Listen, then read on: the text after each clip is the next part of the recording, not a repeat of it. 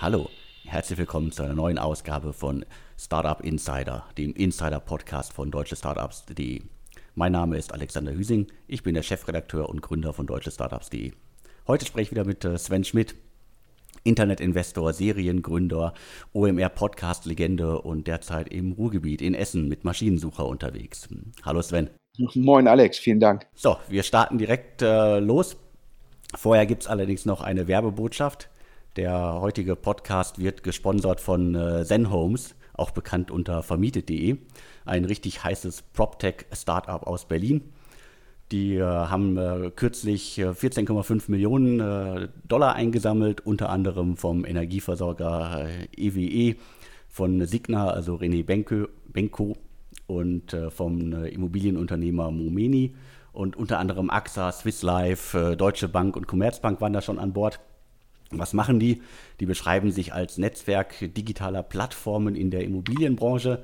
Also Vermieter, Mieter, Dienstleister werden über Zen Homes äh, miteinander verknüpft. Und äh, worum geht es jetzt in der Werbebotschaft? Das Gründerteam um äh, Janis Fischer, äh, Dimitri Sifuta und äh, Georg äh, unter Salmberger.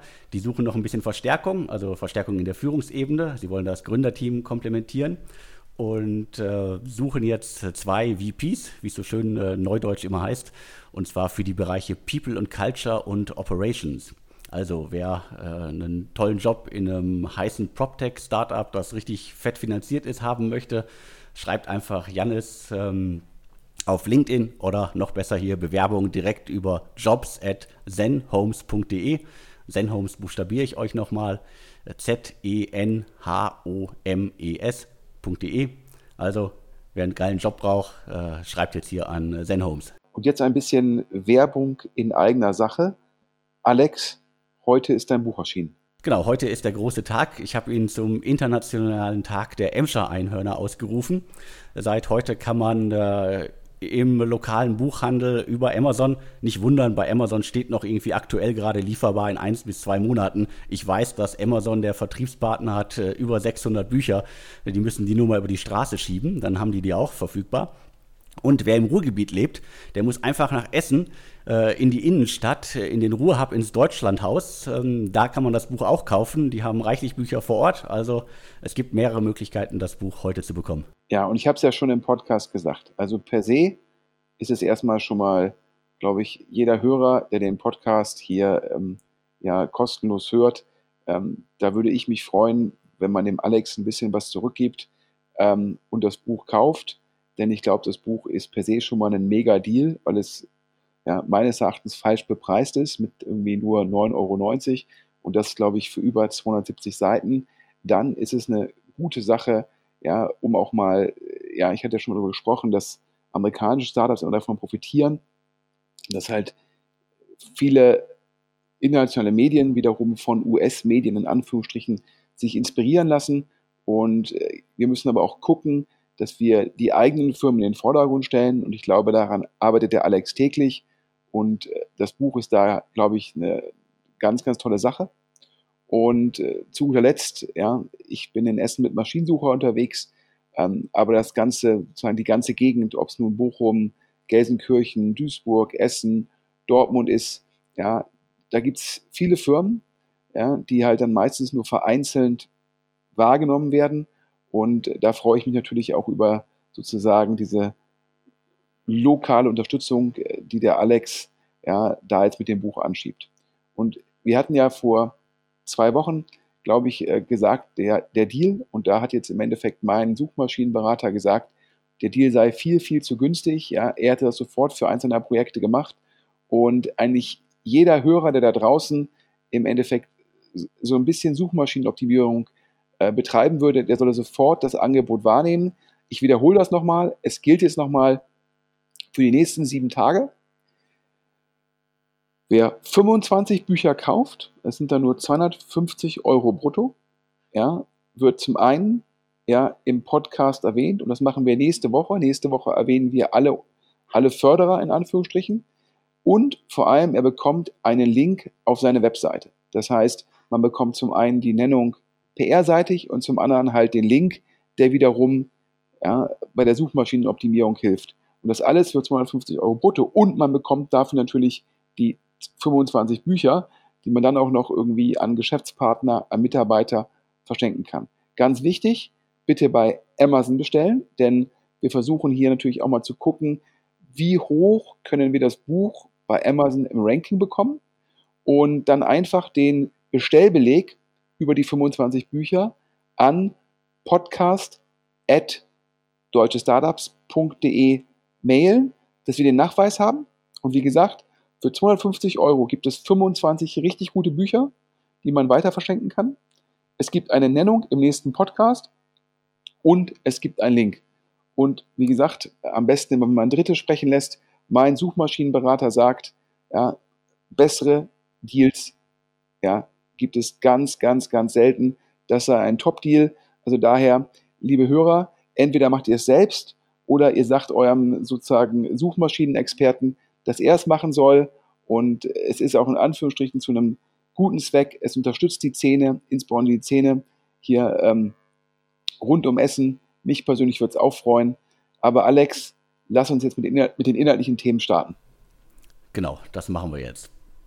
Und äh, wir gehen äh, zum absoluten, äh, zu einem der absoluten Trendthemen der vergangenen Wochen. Und zwar, es geht um äh, Cannabis.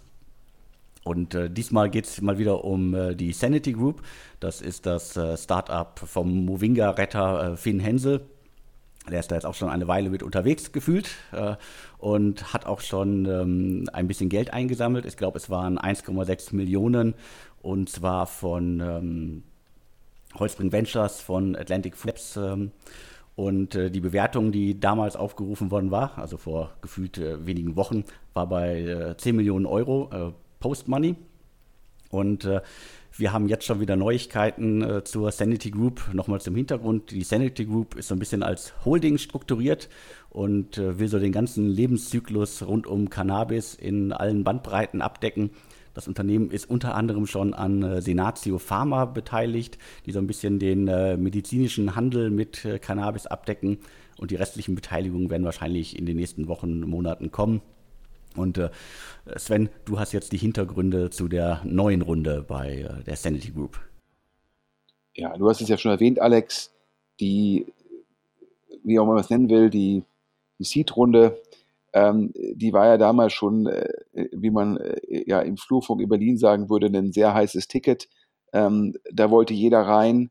Ähm, da sind Top Angels im Cap Table und sicherlich Finn Hensel auch. Ähm, da wird halt gesagt, der Finn Hensel hat eine unglaublich große Domain-Expertise, was diesen Cannabis-Markt angeht. Auf der einen Seite, auf der anderen Seite ist er halt auch äh, sehr seriös und hat dazu halt die operative Exzellenz bei Movinga im Endeffekt äh, bewiesen. Und in der Dreierkombination, ja, gerade in dem Cannabis-Segment, da Domain-Expertise zu haben, aber auch sehr seriös zu sein und dann auch die operative Exzellenz zu haben, ja, da sagen halt viele Investoren, wenn man im Cannabis-Markt investieren will, dann in die Sanity Group.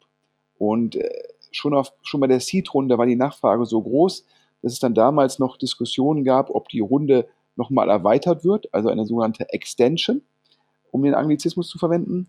Und äh, dagegen hat sich der Finn, da hat sich der Finn dagegen entschieden und hat dann gesagt, dann mache ich lieber zeitnah eine Series A.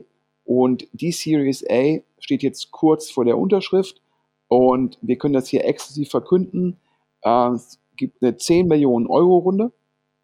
Ja, und ähm, im Lead neben Holzbring Ventures, die ja auch schon in der Seed-Runde dabei waren, ist Sherry. Sherry auch im Endeffekt einer der bekannten Frühphaseninvestoren in Deutschland. Ähm, ein bisschen ungewöhnlich, dass Sherry da reingeht, wenn schon ein anderer VC vorher da drin war. Aber es zeigt dir, wie heiß auch Sherry das Thema einschätzt und dass man auf jeden Fall bei der Sanity Group dabei sein äh, will. Und ja, äh, das haben wir im Endeffekt aus äh, Berliner Kreisen, die nah am Deal sind, ähm, gehört. Und natürlich, wenn man denkt, vor ein paar Monaten noch 10 Millionen Post, jetzt 26 Millionen Euro Pre. Ähm, das ist auf jeden Fall schon mal ein sehr guter Wertsprung und die 10 Millionen Euro geben der Sanity Group dann auch die Möglichkeit, ja, noch mehr Themen aufzusetzen, potenziell noch, noch mehr Themen zu investieren und dann auch die Synergien zwischen den Themen zu heben. Ähm, es zeigt dir auch, dass bis vor ein paar Jahren wäre es halt eigentlich undenkbar gewesen, dass ähm, Standard-VCs ähm, in, in ein Cannabis-Thema investieren, aufgrund dessen, dass es oftmals äh, ja so eine solche Themen wie Alkohol, Tabak, Drogen wurden halt von LPs, also den Investoren in die Fonds ausgeschlossen. Aber man sieht, dass sich da ein bisschen die Meinung ändert und alle natürlich sagen, die, die, zumindest die teilweise Legalisierung von Cannabis im europäischen Markt, die ist nochmal eine riesige Geschäftsmöglichkeit, viel grüne Wiese und dementsprechend eine sehr gute äh, Opportunität. Und dann werden dann die VCs auch flexibler. Aber auf jeden Fall großen Glückwunsch an den Finn, äh, der das Thema aktuell, glaube ich, auch sehr gut besetzt. Äh, definitiv. Also ich bin gespannt, was da noch kommt, wie sich die Sanity Group dann künftig aufstellt. Aber ich glaube, jetzt schon 10 Millionen als Investment und äh, eine Bewertung von 26 äh, Millionen Pre ist auf jeden Fall eine Ansage. Und äh, der, der Druck auf Finn wird natürlich größer, aber ich glaube, er kommt damit zurecht. Also wer, äh, wer Movinga, äh, wer das Ding übernommen hat und gerettet hat, ich glaube, dem bringt erstmal nichts aus der Ruhe. Wir hatten vor ein ähm, paar Monaten, oder ich würde sagen, war wahrscheinlich schon fast letztes Jahr, die Zeit vergeht so schnell, über Cluno gesprochen. Cluno, ein Startup, was im Endeffekt das Thematik Auto besitzen neu denkt, indem man ein Auto nicht mehr kauft, sondern indem man ein Auto langfristig mietet. Ich glaube, Mindestmietdauer ungefähr sechs Monate, vielleicht auch drei. Ich komme da immer durcheinander. Es ändert sich auch ab und zu. Ähm, und ähm, ist auf jeden Fall ein Thema, ähm, was weiterhin sozusagen ähm, ja, viel Rückenwind hat. Ja, in der neuen Generation, die halt sagt, ich will Sachen nicht besitzen, sondern lieber temporär nutzen und ich will kein so hohes Commitment eingehen ähm, und dazu noch de facto Mobilität neu denken. Und du, Alex, hast in dem Segment einen neuen Player äh, sozusagen ausgegraben von einem bekannten deutschen Gründer. Das stimmt. Äh, ich habe den freundlichen Hinweis bekommen, ich sollte mir doch mal anschauen, was der äh, Stylight-Gründer Max Josef Meyer macht. Äh, kurzer Zwischenpause, Alasko ist das äh, Projekt, das äh, seine ehemaligen Mitgründer von Stylight ähm, äh, vor kurzem auf die, auf die Straße geschoben haben. Es geht um die Digitalisierung von Bauprojekten. Und äh, Max Josef Meyer, äh, und da kommt jetzt noch mal der Hinweis auf die so ein Schwenker auf die Sanity Group, fin.auto, also mit, mit Doppel-N geschrieben, F-I-N-N.auto da findet man das äh, neueste Projekt von äh, Max. Und worum geht es da? Du hast es ja schon angedeutet. Es geht auch äh, um die, ähm, die Vermietung, die Verleihung von äh, Autos, also ein Abo-Modell für Autos. Es wird so ein bisschen so beschrieben, also Leute, die Autos äh, lieben, gerne durch die Gegend fahren, brettern, aber äh, keine Lust haben, irgendwie ein Auto zu besitzen. Für die soll Finn Auto das Richtige sein. Es gibt bisher nur eine kleine Vorschaltseite, eine Landingpage äh, und das Unternehmen gehört auch noch äh, komplett zu 100% Max, wie man im Handelsregister nachgucken äh, kann. Also ähm, in diesem ganzen Auto-Abo-Segment tut sich auf jeden Fall noch eine Menge und ich bin da sehr gespannt, was Max da genau auf die Straße schieben will. Und ich glaube, in Stuttgart gibt es auch noch ein Startup, das sich in dem Segment positioniert. Wir werden da bestimmt noch viele andere äh, sehen. Und äh, naja, Cluno ist natürlich schon extrem weit. Also die haben schon irgendwie äh, über 30 Millionen Dollar eingesammelt, haben mit äh, Peter Thiel, äh, Acton und äh, Atlantic Labs ähm, äh, mehrere bekannte VCs an Bord und haben, glaube ich, einen ganz guten Lauf. Also auch in, innerhalb von kürzester Zeit ist äh, Cluno ja so vom Hidden Champion zum wahrnehmbaren Überflieger geworden. Und jetzt mal schauen, wo Finn Auto landen wird. Zeigt dir, der adressierbare Markt ist natürlich sehr groß, sicherlich auch Platz äh, für mehr als einen Anbieter. Ich glaube, die, die Sixt-Gruppe ähm, geht teilweise auch in die Richtung mit Produkten. Da werden wir, glaube ich, viel Innovation und viel Angebot sehen, ähm, gut für die Nutzer. damit ich hier sozusagen keinen auf den Kopf bekomme, habe ich gerade nochmal parallel geguckt. Die Mindestlaufzeit ähm, ähm, ist sozusagen sechs Monate bei Cluno. Das heißt, wenn man da einen Wagen mietet, muss man zumindest für ein halbes Jahr tun. Und ähm, dann ähm, ja, gibt es dann wieder eine Kündigungsfrist äh, von drei Monaten. Da hatte ich vielleicht die beiden Zahlen durcheinander gebracht. Ja, äh, nochmal an der Stelle vielen, vielen Dank an Zen Homes für die Unterstützung des Podcasts. Ganz wichtig, dieser Podcast kann nur kostenlos sein durch die Unterstützung der Sponsoren. Ja, daher einen ganz großen Dank an das Team von Zen Homes. Wer auch gern mal den Podcast sponsern möchte, ähm, bitte E-Mail schreiben an podcast.deutschestartups.de und der Alexander kümmert sich da persönlich um jede Anfrage. Und man kriegt im Endeffekt drei Slots am Anfang des Podcasts, am Ende des Podcasts und in der Mitte. Daher übergebe ich jetzt nochmal den Alex für die kurze Werbeunterbrechung von Senne Homes. Aber gerne doch. Äh, hier nochmal der Hinweis. Zen Homes, ähm, Berliner PropTech äh, äh, millionenschwer, haben kürzlich erst richtig viel Geld eingesammelt. Die suchen weitere Mitstreiter auf der Führungsebene. Konkret geht es darum, dass sie zwei VPs für die Bereiche People and Culture und Operations suchen. Also Sie sind der Meinung, das ist eine richtig geile Opportunity, äh, um in einem erstklassigen Startup äh, und einem erfahrenen Gründerteam äh, was zu bewegen. Wer Lust hat, äh, den Job zu machen, schreibt am besten einfach an jobs@zenhomes.de. Und äh, ja, Sven, du hast schon gesagt, ähm, scheint ein gutes Unternehmen zu sein. Und wir freuen uns natürlich auch über weitere Unternehmen, die hier im Podcast werben. Ja, weiter geht's ähm, mit einem Thema, was Alex dir exklusiv aufgefallen ist. Wir hatten ja im Podcast hier schon öfter über ähm, Flaschenpost ähm, gesprochen. Äh, Flaschenpost für die Hörer, äh, denen es jetzt nicht sofort transparent ist, das ist letztendlich ja eine Art Getränkelieferungen ja, neu zu denken ähm, und tritt in Konkurrenz mit den diversen lokalen Anbietern in dem Segment neu zu denken im Sinne von äh, geringere Vorlaufzeit bei der Bestellung und engere Lieferfenster. Und äh, was heißt hier, tritt in Wettbewerb mit den ganzen ähm, einzelnen lokalen Anbietern. Es gibt ja in jeder Stadt meistens zwei, drei Anbieter im Bereich Getränkelieferungen nach Hause. Und das ist auch letztendlich ein lokales Business, ja, weil man halt im Endeffekt vor Ort die Logistik braucht. Das kann man also im Endeffekt äh, nicht zentralisieren, ja, sondern es ist sozusagen äh, Stadt, Stadt zu Stadt zu Stadt.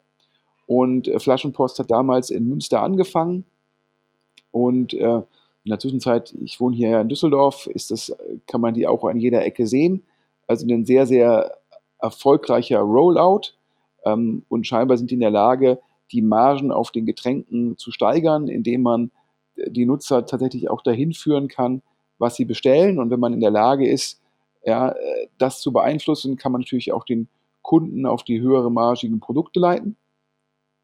Wir hatten, glaube ich, exklusiv über die 50 Millionen Runde von, ähm, von Tiger gesprochen, einem amerikanischen Investor, der primär in, äh, in, in, Wachstumsphasen investiert, also schon ein bisschen später. Ähm, was ja auch äh, ganz lustig ist, wo wir gerade über Flaschenpost sprechen, im aktuellen ähm, Manager-Magazin gibt es einen Artikel zur, ähm, zur Oetker-Gruppe oder zum Oetker-Konzern. Und da wird auch ähm, über den Lieferexpress, ähm, äh, Lieferdienst Durstexpress gesprochen. Und äh, dabei wird Durstexpress als 1 zu 1 Kopie von äh, Flaschenpost äh, bezeichnet. Und ähm, ja, äh, schön geschrieben sozusagen. Die Überschrift, das Manager Magazin ist ja immer sehr gut, das auch äh, sehr, sehr zugespitzt zu formulieren. Ähm, Oetker-Konzern sorgt mit kopierten Startup-Ideen für Ärger und dann, das sorgt selbst in der Startup-Szene, wo das Kopieren Tradition hat, für Aufruhr. Also daher, wer sich dafür mehr interessiert, im aktuellen Manager-Magazin. Und jetzt hat dieser ganze Vorrede, damit ihr den Hintergrund versteht, zu den exklusiven Nachrichten, die der Alex recherchiert hat. Ich mache noch mal einmal kurz den Schwenker auf Durstexpress, weil ich finde das wirklich faszinierend. Äh, also Flaschenpost ähm, habe ich sozusagen noch nicht auf der Straße hier gesehen, äh, aber sozusagen Durstexpress. Äh, bei jedem Weg, den ich durch Berlin mache, sehe ich mindestens drei oder vier der Durstexpress-Autos die scheinen hier richtig, richtig äh, groß im, äh, im Spiel zu sein. Finde ich sehr faszinierend. Das ist wie früher irgendwie, als man äh, zum äh, der Hochzeit, äh, als Zalando so richtig äh, gehypt war, irgendwie nur Zalando-Pakete in Berlin äh, gesehen hat. Ich sehe im Moment nur Durstexpress-Vans, Miniwagen durch die, durch die Stadt fahren. Aber jetzt zu, zu Flaschenpost. ja, richtig heißes Start-up, haben schon, glaube ich, insgesamt über 70 Millionen eingesammelt. Und äh, was wir jetzt hier exklusiv verkünden können, äh, das Unternehmen scheint sich auch noch für andere Getränke zu äh, interessieren. Äh, und zwar ganz konkret äh, um alkoholische Getränke die jetzt nicht irgendwie in dem Flaschenpost-Style äh, und so weiter mit Lieferfenster ausgeliefert werden, sondern ganz klassisch über DHL und Co. Und das Unternehmen hat dafür einen Ableger hier in Berlin gegründet, ist im Moment eine komplett hundertprozentige Tochter des Unternehmens. Und zwar heißt es Bevbox, also von Beverages. Äh, und zwar dieses Unternehmen äh, ist komplett, äh, hat sich dem Handel, Vertrieb und Versand alkoholischer und alkoholfreier Getränke verschrieben. Also insbesondere aber Wein, Sekt und Spirituosen aller Art. Und die Plattform ist auch schon seit einigen Wochen online. Äh, die war nicht irgendwie passwortgeschützt, deswegen konnte ich schon irgendwie längere Zeit äh, beim Bauen dieser Seite zugucken. Und äh, da kann man jetzt Whisky, Rum, Gin und irgendwie diverse andere Getränke kaufen. ansonsten, das Unternehmen wird ganz, ganz normal vom Flaschenpost-Chef ähm, Steffen Weich geführt. Ab 50 Euro liefern die Versandkosten frei, ansonsten kostet das Ganze 4,90 Euro. Und äh, was man wirklich wissen muss, also es fliegt komplett unter dem Radar der gesamten Food, Getränke und sonst wie Szene. Man findet nichts über das Unternehmen im Netz bisher. Also das ändern wir natürlich jetzt. Ähm, alles, was ich gefunden habe, ist, sie versuchen über Google-Anzeigen Nutzer auf ihren äh, Shop zu locken. Bin sehr gespannt, wie das funktioniert. Also Flaschenpost äh, startet mit äh, Bevbox einen Alkoholableger. Und äh, das finde ich deswegen so spannend. Ich habe den Artikel vorhin nochmal gesucht, ich habe ihn aber nicht gefunden. Ich meine, es war vor einigen Monaten mal in der FAZ ein Artikel zum Alkoholhandel über Amazon. Und jetzt meine ich nicht äh, fresh damit, sondern wirklich ganz, ganz klassisch über Amazon. Und äh, Amazon scheint da in Deutschland eine richtige Nummer beim Thema Alkoholversand äh, zu sein. Also Gin, Wodka und so weiter. Und ich kann das nur bestätigen. Also, wenn ich mal irgendwas äh, kaufe an Alkohol, dann mache ich das bisher auch in, in den meisten Fällen über, über Amazon. Und ich habe dann auch mal ein bisschen rumgefragt, nachdem ich den Artikel äh, gelesen hatte. Ich glaube, viele in der Szene machen das genauso. Und äh, bisher haben, glaube ich, die wenigsten Amazon so beim Thema Alkoholversand äh, auf dem Schirm. Deswegen wundert es mich nicht, dass jetzt Flaschenpost da mit einem eigenen Ableger, mit einer eigenen Marke versucht, auch äh, Fuß zu fassen. Da kann man, glaube ich, noch mal richtig was reißen. Es gibt ja, glaube ich, schon äh, unglaublich viele Shops, die schon seit Jahren Alkohol im Netz verkaufen. Aber so ein richtig großes Ding hat bisher keiner gedreht. Ja, ich glaube, also für die Hörer nochmal, ähm, also äh, Flaschenpost, äh, damit ich nochmal meine im Endeffekt eingehenden Worte nochmal ein bisschen spezifiziere, ist ähm, aktuell insgesamt in 14 deutschen Städten verfügbar ähm, primär in Nordrhein-Westfalen, ähm, dort in, in neuen Städten. Klar, Münster war sozusagen die Basis und in der Zwischenzeit Bottrop, Essen, Dortmund, Bochum, Duisburg, Düsseldorf, München, Gladbach, Köln. Da hat man also sicherlich jeweils ein lokales Business, aber zumindest kann man wahrscheinlich diese neuen Standorte relativ gut aus einer Zentrale heraus managen, weil sie alle neun so nah beieinander liegen und dann noch in Hamburg, Bremen, Hannover, Leipzig und Mannheim. Daher Klar, ähm, die Berliner Hörer werden Flaschenpost nicht so oft sehen, weil Flaschenpost bisher nicht in Berlin verfügbar ist. Das als Punkt eins und als Punkt zwei ähm, die Flaschenbox-Kunden werden wissen, die Alkoholiker, ja, ob es nun ähm, Bier, Wein oder auch im Endeffekt härtere Alkoholiker sind, kann man natürlich jetzt schon ganz regulär über Flaschenpost bestellen. Ja, also sprich der, der Dienst, wo Flaschenpost selbst die Logistik macht und wo es dann halt im Endeffekt an die Haustür ähm, oder sogar äh, in die Wohnung geliefert wird.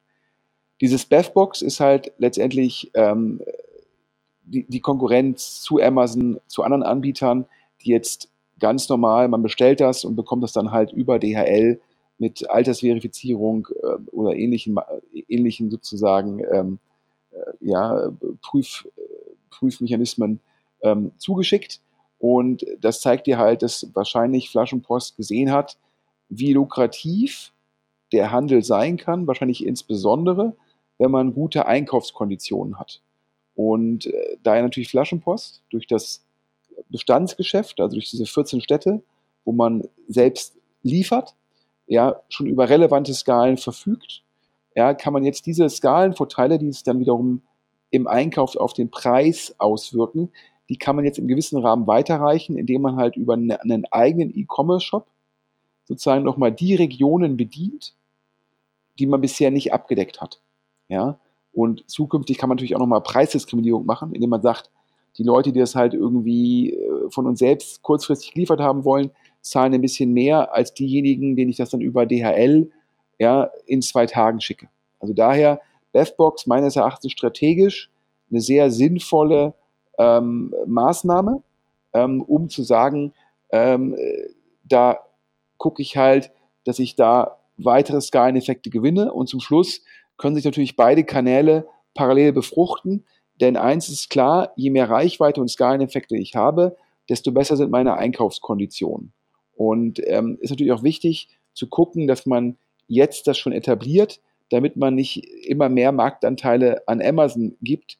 Denn wenn sich erstmal alle Kunden daran gewöhnt haben, äh, Alkoholiker über Amazon zu bestellen, ja, dann ist natürlich sehr schwer für einen Bevbox als vertikaler Anbieter gegen den horizontalen Anbieter wie Amazon zu bestehen, in dem Sinne, dass es dann sehr schwer ist, Amazon die Kundenbeziehung streitig zu machen. Und daher ein sehr smarter Ansatz und müssen jetzt einmal gucken, wie viele interne Ressourcen auf das Projekt allokiert werden. Das heißt, wie viel Marketing macht man?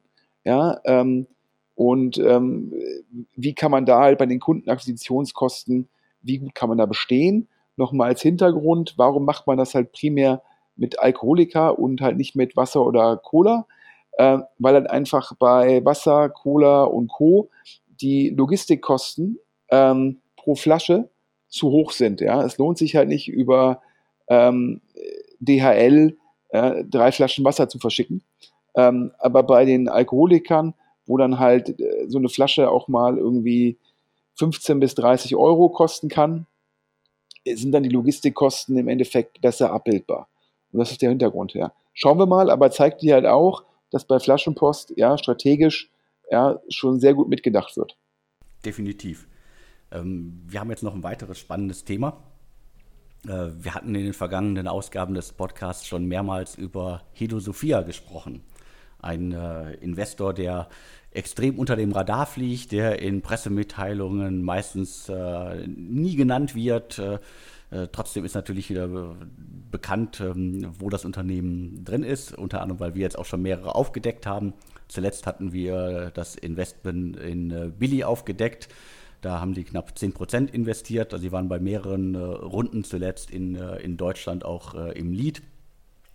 Und äh, unter anderem auch bei, bei, bei Raisin. Und ansonsten sind sie auch ähm, bei äh, N26 und bei äh, TransferWise an Bord. Also alles Fintech-Themen. Und äh, wir können jetzt hier nochmal äh, exklusiv verkünden, äh, dass wir Hedo Sophia auch als Investor bei Flixbus gefunden haben. Äh, das wurde auch im Rahmen der letzten 471 äh, Millionen Runde, wo ja unter anderem Permira investiert haben, nicht, äh, nicht bekannt gegeben. Und Hedo Sophia hält jetzt 3% an, an Flixbus. Also ist jetzt auch, hört sich jetzt nicht viel an, aber Flixbus ist natürlich auch eine, eine richtig große Nummer, ein richtig schönes äh, Unicorn. Und äh, Sven, du hast schon so oft so exzellent erklärt, äh, was Hedosophia genau ist. Das kannst du, glaube ich, jetzt auch nochmal kurz und knapp wiederholen. Ja, du willst mich jetzt nochmal zwingen, sozusagen äh, den Namen des Social Capital Gründers äh, auszusprechen. Ähm, ich sage jetzt nur noch der Schamat, also ich sage nur noch der, den Vornamen, um, mich, ähm, um mir am Nachnamen nicht nochmal die Zunge zu zerbrechen.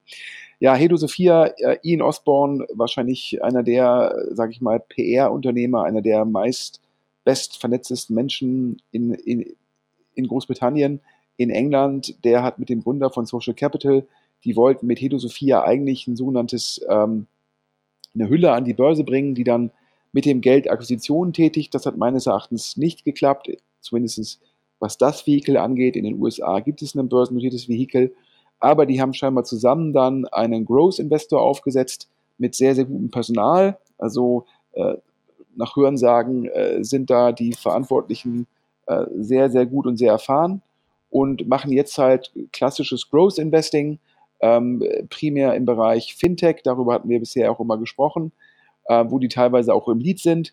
Jetzt bei Flixbus ja, nicht im Lead, aber ähm, 3% bei einer Bewertung von ungefähr ja, zweieinhalb Milliarden. Nach Hörensagen sind das auch 70 Millionen Euro von Hedo Sophia. Also schon ein richtig großes Ticket. Ähm, in dem Fall nicht im Lead. Flixbus natürlich auch jetzt kein Fintech-Thema. Ähm, passte also nicht ganz, dass sie da im Lead sind, aber werden schon einen relevanten Teil des Fonds darauf allokiert haben.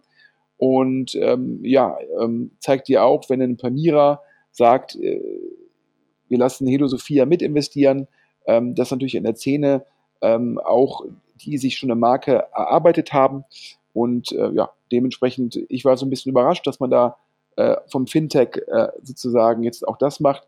Auf der anderen Seite, ähm, wenn man eine Möglichkeit hat, da zu investieren bei Flixbus und äh, alle sagen, eine Top-Firma, ein Top-Team, manche VCs sagen, ist da jetzt noch ein 3x Upside, ist dann ein 2x Upside, ist dann ein 4x Upside, aber alle sagen eigentlich ja, gegeben, wie gut Flixbus in Europa aufgestellt ist, ja, da gibt es wenig zu verlieren. Also die These ist, wenn da jemand wie Hedo Sophia 70 Millionen investiert, ja, wahrscheinlich, ja, die 70 Millionen sind eigentlich so sicher, wie sie sein können.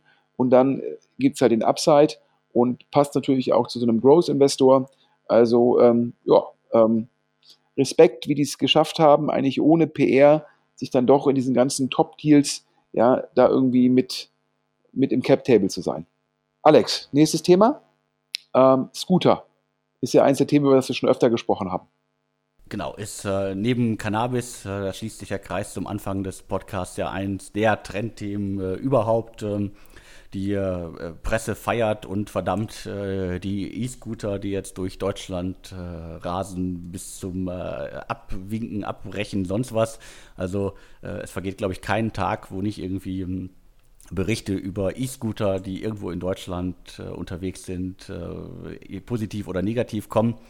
Und ich kann jetzt nur sagen, nachdem sich jetzt ähm, die, die diversen Anbieter in Berlin und auch in anderen Städten breit gemacht haben, man sieht verdammt viele Leute auf E-Scootern durch Berlin fahren. Ich würde jetzt mal aber gefühlt sagen, so der, der Großteil davon sind Touristen. Gerade so im Segment so Berlin-Mitte, an den touristischen Hotspots, äh, irgendwie Alexanderplatz und so weiter, da sieht man schon sehr, sehr viele äh, E-Scooter. Ich habe sogar schon hier welche äh, um die Ecke bei uns am äh, Deutsche Startups Büro in den Rehbergen, Volkspark Rehberge gesehen. Da dürfen die eigentlich gar nicht hin, äh, weil der Bereich hier im Norden Berlins eigentlich alle Anbieter immer noch gesperrt haben und Parks, glaube ich, sowieso gesperrt sind. Aber was ich faszinierend finde, ich bin kurz vor kurzem mit, äh, mit dem ICE von, ähm, nach, von äh, Berlin nach äh, Essen gefahren und habe, glaube ich, es war in Bielefeld. In Bielefeld sah ich irgendwelche E-Scooter an mir vorbei äh, rauschen in den, äh, in den Straßen. In Essen ist jetzt auch, sind jetzt auch die erste, der erste Anbieter ist da vertreten. Ich glaube, es ist äh, Lime. Und dementsprechend das Thema boomt extrem. Äh, die Dinger werden tatsächlich von sehr, sehr vielen Leuten, also gefühlt ist einfach mal ausgedrückt, genutzt und äh, der Rest wird sich äh, legen. Ich glaube, als, ähm, na, als äh, Skateboards in Deutschland aufgekommen sind, irgendwann in den 70er äh, Jahren, da gab es auch Initiativen, die Dinger zu verbieten. Die gibt es bei E-Scootern jetzt auch, aber ich glaube, das Thema wird sich noch mal ein bisschen beruhigen. Ja, ich glaube, wird sicherlich wie in Paris ähm, gewisse Regeln geben, dass man sagt, man kann die nicht mehr überall abstellen, sondern es gibt Parkzonen für Scooter.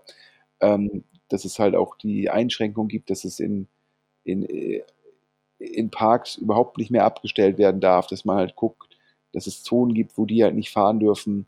Ich glaube, hier in Düsseldorf ähm, gibt es die Diskussion in der Altstadt, äh, in den Fußgängerzonen, die halt, wo halt sehr viele Leute sind und man dann natürlich mit einem E-Scooter mit 20 km/h durchfährt, hat das natürlich auch dann negative externe Effekte auf die Fußgänger.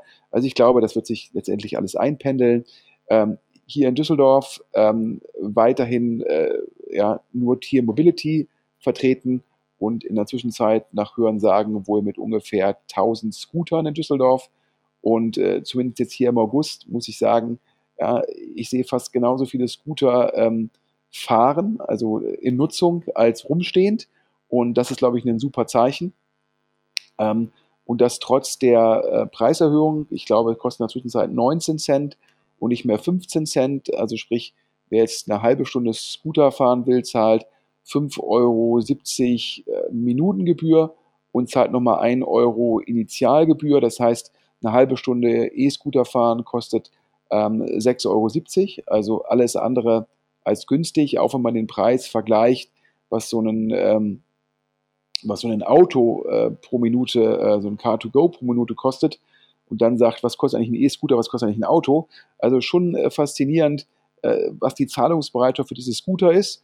Und äh, meine These war ja immer, dass ähm, wenn ich jetzt äh, diesen Scooter sehr oft nutze, ist es irgendwann für mich viel ökonomischer, mir einen eigenen Scooter zu kaufen. Und ich habe ja immer gesagt, so einen Scooter, den kann man auch mit ins Büro nehmen, den kann man auch mit in die Bar nehmen. Aber scheinbar ähm, ist das Verhalten der Nutzer, ähm, scheint mich eines Besseren zu belehren. Und ähm, in dem Zusammenhang, wir hatten ja schon mal darüber berichtet, dass wenig überraschend Tier äh, eine neue Runde macht. Ähm, letztendlich ist ja dieser E-Scooter-Markt äh, zum einen ein, ein, ein operativer Wettkampf zwischen den Firmen, ja, wer macht es, wer ist schneller in Städten, wer baut schneller lokale Organisationen auf, wer bekommt schneller die Logistik hin, dass die Scooter sozusagen wieder aufgeladen werden, an den richtigen Orten geladen werden.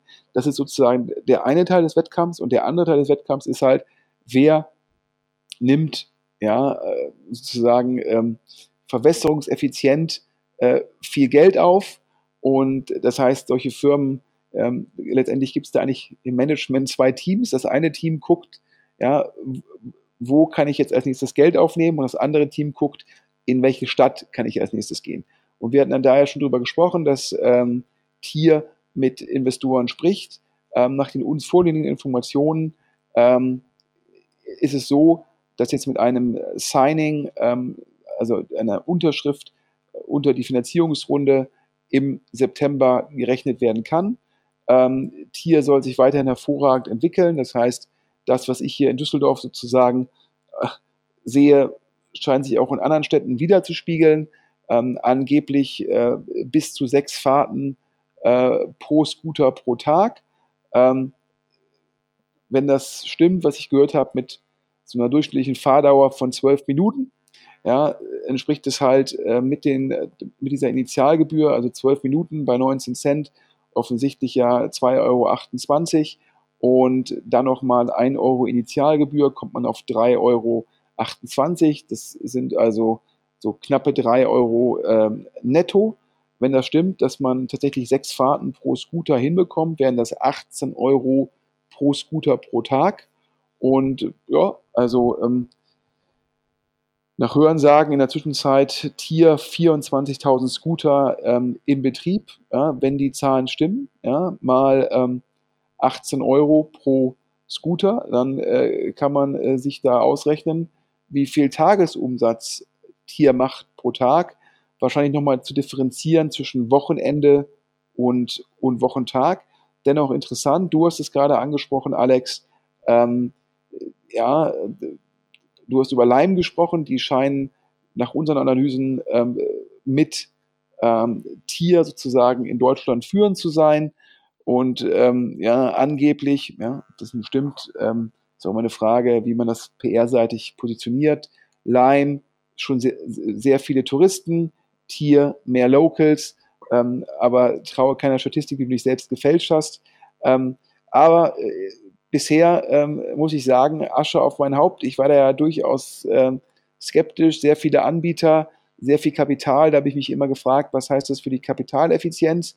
Aber zumindest im Fall von Tier, die scheinen das sehr effizient hinzubekommen. Ich habe sowas gehört von insgesamt 300 Mitarbeiter, die bei Tier angestellt sind, 200 in der Zentrale, 100 sozusagen in der Fläche und dann die Nutzung von externen Dienstleistern für sowas wie äh, Scooter einsammeln, ja, potenziell Scooter aufladen und dann halt Scooter wieder an die richtigen Orte bringen, was ja auch ein Erfolgsfaktor scheint, dass man immer guckt, dass die freien Scooter dort stehen, wo die Nachfrage ist.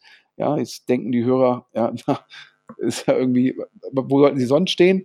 Ähm, ja, die Problematik ist ja, ich äh, bringe die Scooter dahin und dann wird der Scooter halt, dort ist die Nachfrage, aber derjenige, der den Scooter dann mietet, fährt er mit dem Scooter potenziell irgendwo hin, wo die Nachfrage geringer ist. Und dann muss man das halt erkennen und sagen, ja, was ist die Chance, dass der Scooter an dem Ort vermietet wird? Oder was sind die Kosten, den Scooter an einen anderen Ort zu bringen, wo die Chance viel, viel höher ist? Und da muss es halt Systeme geben, die halt die Entscheidungen treffen. Sollen wir den Scooter da stehen lassen und für eine Stunde auf den nächsten Kunden warten? Oder lohnt es sich, den Scooter einzusammeln, um ihn wieder in die Innenstadt zu bringen, wo eine Übernachfrage da ist? Ja, und ähm, das sind wahrscheinlich auch ganz spannende Optimierungsfragen, die man da halt ähm, ja, auch jeweils auf lokaler Ebene lösen muss. Und auch da scheint Tier sehr, sehr gut zu sein. Und dementsprechend ähm, nach, nach unserem Verständnis noch nicht 100% entschieden, wer im Lied sein wird.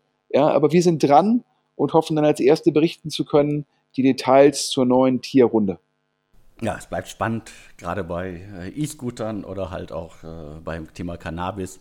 Und äh, ich mache jetzt nochmal die äh, Dankesworte an den Sponsor der heutigen Ausgabe. Also nochmal der Hinweis, äh, Zen Homes, die suchen ähm, Leute, die das Gründerteam äh, verstärken, und zwar in den Bereichen People und Culture und äh, Operations. Äh, wer sich dafür interessiert, schreibt eine E-Mail an jobs.zenhomes.de. Ja, und noch in eigener Sache. Ähm, ich hatte, glaube ich, auch mal ähm, gegenüber äh, Freunden und VCs äh, vor ein paar Jahren mal gesagt, ähm, ja, wer Bandenwerbung in Fußballstadien macht, ja, äh, der ist entweder verrückt ja, oder hat irgendwie zu viel Marketinggeld und habe mich darüber in Anführungsstrichen ja, so ein bisschen die Augen gerollt. Und äh, nun äh, wollte ich ja ähm, hier, wo ich eben schon Asche auf mein Haupt gemacht habe, zur, ähm, äh, zur E-Scooter-Nutzung, weil ich ja immer dachte, die Leute kaufen sich dann eher eigene E-Scooter. Das, äh, da scheine ich vielleicht die junge Generation falsch eingeschätzt zu haben. Jetzt muss ich auch äh, wahrscheinlich äh, mich so ein bisschen im Spiegel angucken, was die Bandenwerbung angeht. Ähm, denn Maschinensucher, ähm, für die Hörer, die jetzt den Podcast nicht jedes Mal hören, Maschinensucher ist die Firma sozusagen, das ist mein operativer Hauptjob, den DS-Podcast, äh, das ist für mich sozusagen ein Hobby, was der, der Alex mir ermöglicht. Für Alex ist natürlich deutsche Startups wiederum der operative Hauptjob. Also maschinensucher.de, das ist das, was ImmoScout24 für Immobilien ist, also wo Makler sozusagen Inserate für Wohnungen, Häuser und Co. einstellen. Das ist Maschinensucher für gebrauchte Maschinen. Die Händler von Gebrauchtmaschinen ähm, stellen dort sozusagen ihr, ähm, ihre Maschinen ein, die sie verkaufen wollen.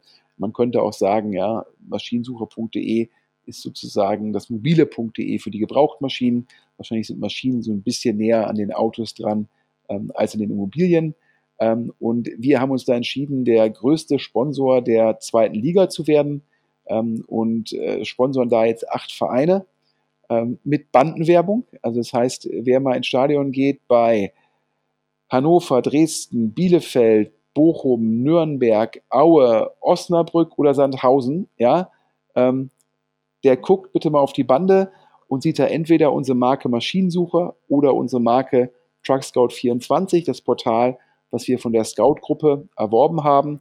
Und jetzt denken wir halt über beide Portale, über Maschinensucher und über TruckScout, alle Kategorien ab. Was heißt das? Ja, gebrauchte LKWs, Anhänger, Baumaschinen, Landwirtschaftsmaschinen, Gabelstapler und natürlich über Maschinensucher alle Maschinen ohne Räder, also sozusagen die sogenannten stationären Maschinen, Holzverarbeitung, Fräsmaschinen, Recyclingmaschinen. Also falls hier sozusagen unter den Hörern jemand ist, der eine gebrauchte Maschine nutzt, bei Truckscout und bei Maschinensucher findet er jetzt alles. Und um jetzt noch was Exklusives sagen zu können, denn ich hatte ja über das ähm, Zweitliga-Sponsoring relativ lange im Sponsors-Podcast und im OMR-Podcast gesprochen. Exklusiv für die DS-Hörer. Ähm, wir machen weiter mit dem Marketing. Ich versuche weiter neben GAFA Kanäle zu finden, die es mir erlauben, Marke aufzubauen und kosteneffizient Leute zu erreichen. Und ähm, Maschinensucher und TruckScout24 werden jetzt auch Partner von Steel Buddies. Steel Buddies, eine Serie auf D-Max. Da fragen die meisten Hörer, D-Max, guckt das überhaupt jemand? Ja, Ähm, ja, also Steel Buddies ist sehr, sehr erfolgreich. Bis zu einer Million Zuschauer, immer dienstags und samstags abends. Da gibt es jetzt die neue Staffel. Warum macht das Sinn für Maschinensucher und für Truck Scout? Denn es ist ein Händ dieses eine Doku um einen Händler, der von der US-Armee ja, alte LKWs, alte Hammer kauft und die dann im Endeffekt repariert, pimmt und weiterverkauft. Ein sehr guter Kunde von Truck Scout 24. Das heißt, das ist natürlich für uns ein super Umfeld. Und das heißt, neben der zweiten Fußball-Bundesliga und dem Dart-Sponsoring äh, gucken wir jetzt auch nochmal, ob wir im Fernsehen ähm, noch äh, auch im Bereich B2B kosteneffizient Kundenakquisition hinbekommen. Okay, das heißt, ihr seid wirklich auf ganz, ganz vielen Baustellen unterwegs. Klingt spannend und äh, ich freue mich dann auch mal auf Details zu den Themen. Ja, ja, absolut. Da werde ich auf jeden Fall berichten, ob es das lohnt. Ähm, also äh, morgen, das war jetzt ein bisschen kurzfristig, wir kaufen ja immer gerne Last Minute ein, um preislich ja äh, einen guten Deal zu bekommen. Das heißt, morgen ist der Staffelstart von Steel Buddies. Unsere Werbung kann man ab nächsten Dienstag sehen.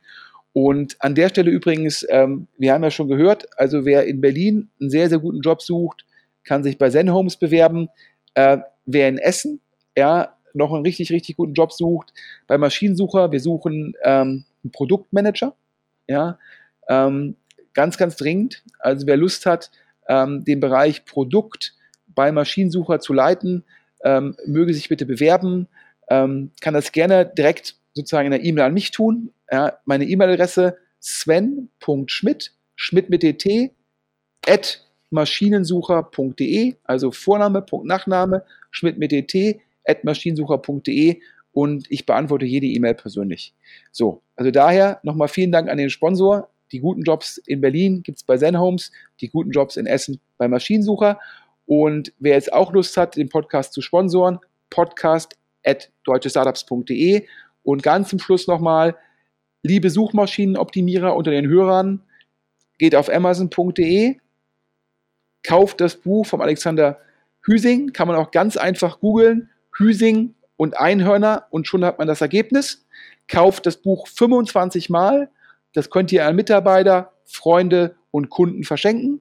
Schickt dem Alex die, die, die Kaufbestätigung an podcast.deutschestartups.de und ihr bekommt einen Link auf euer Projekt und im nächsten Podcast nennen wir alle Sponsoren. Das Angebot gilt jetzt noch für die nächsten sieben Tage. Also daher ran an die Tasten und direkt zu amazon.de gehen.